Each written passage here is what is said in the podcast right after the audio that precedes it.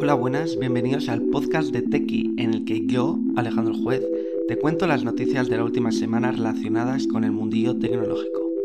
Apple, Android, videojuegos, cloud gaming y demás. Comenzamos.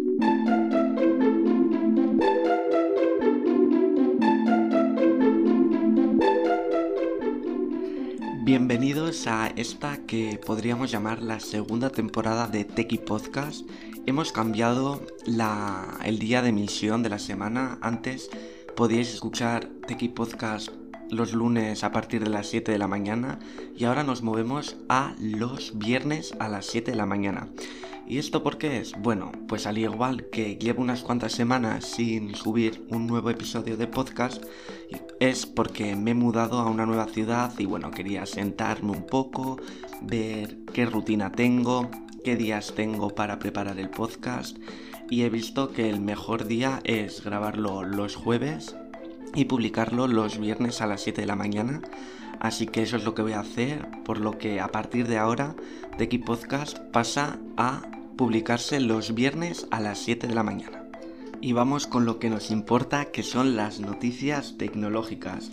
Y hoy vamos a hablar sobre cómo ha surgido una suscripción de calzoncillos, sobre la nueva app de Google TV, sobre el lanzamiento de iOS 15 y los nuevos productos que se lanzan hoy de Apple y del Nintendo Direct que ayer a la noche tuvo lugar.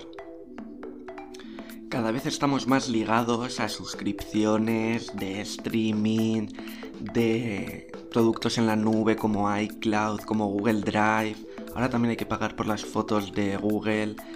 Vamos, que acabamos pagando un montón de suscripciones. Pues bueno, el otro día estaba navegando por Instagram y de estos anuncios que te salen mientras estás viendo las stories, me salió un anuncio curioso que era que había una suscripción de calzoncillos.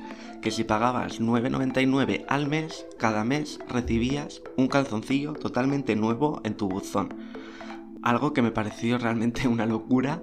Yo ya no sé a dónde vamos a llegar, pero bueno, me he metido en la web, la web se llama On That o sea, sé en ese culo. Y bueno, pues eh, los calzoncillos que muestra son de distintos tipos. Hay algunos que son que llama calidad incomparable sin estampado, o sea, sé un diseño liso. Luego hay también con diseños originales y sorprendentes. Y luego Voice Originals, que son diseños únicos y atrevidos todas las suscripciones tienen el mismo precio, tú pagas 9,99 al mes y recibes cada mes un calzoncillo nuevo totalmente a estrenar. O sea, de eso no hay problema, no va a estar usado.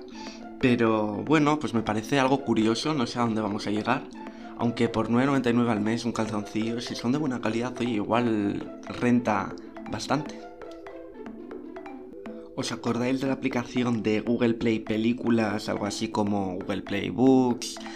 Mm, todos estos productos ¿no? que tenía Google de aplicaciones en las que pues tú podías comprar películas, en otras podías comprar libros. Pues bueno, la de Google Play Películas ahora pasa a llamarse Google TV y se convierte así por decirlo, como en un agregador de servicios de streaming en los que podremos agregar tanto Netflix, HBO, Disney Plus y demás y ver en una misma aplicación todo el contenido que tenemos contratado, algo que, que es necesario hoy en día porque al final tenemos un montón de plataformas de streaming como ya he comentado antes y cuesta a veces entrar a cada aplicación y mirar qué película ver o qué serie ver o por dónde vamos o en qué plataforma estaba cada cosa. Bueno, para esto ya existía una aplicación que se llama Just Watch, que para mí es la mejor aplicación de este tipo, pero bueno, habrá que darle una oportunidad a Google TV y a ver cómo lo gestiona.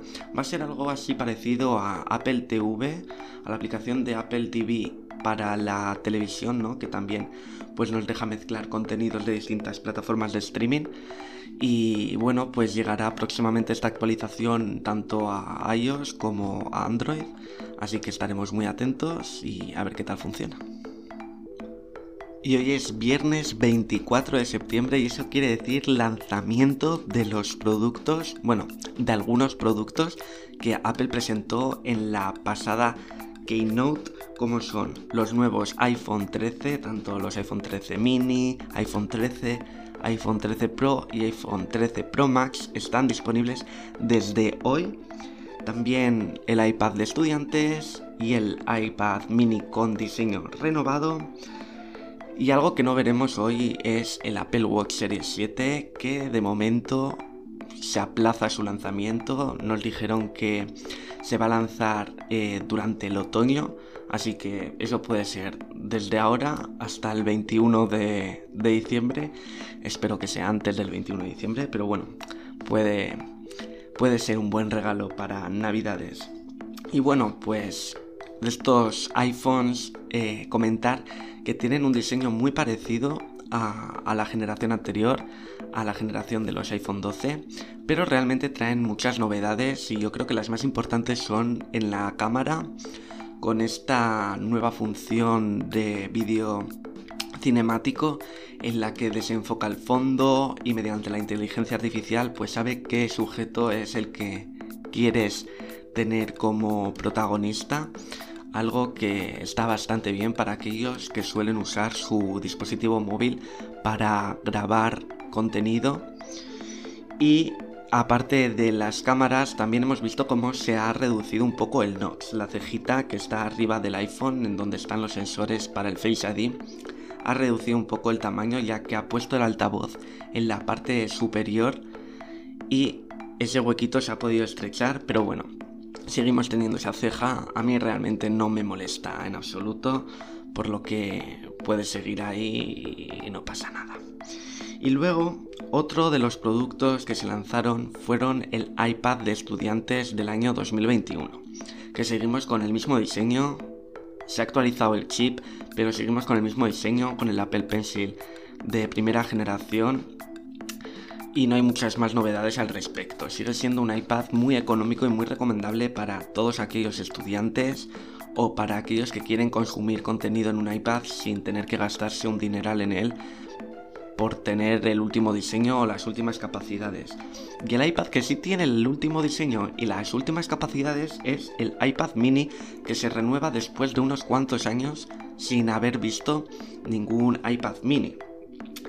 Y este trae eh, el mismo diseño, digamos, del el iPad Air de cuarta generación, pero en un espacio reducido, por lo que se convierte como en una libreta que podemos llevar a cualquier sitio, es muy versátil y muy recomendable para consumir contenido, para jugar videojuegos o para usarlo como, como blog de notas, ya que cuenta con capacidad para el Apple Pencil de segunda generación que se acopla a un lateral y la verdad es que queda super cute.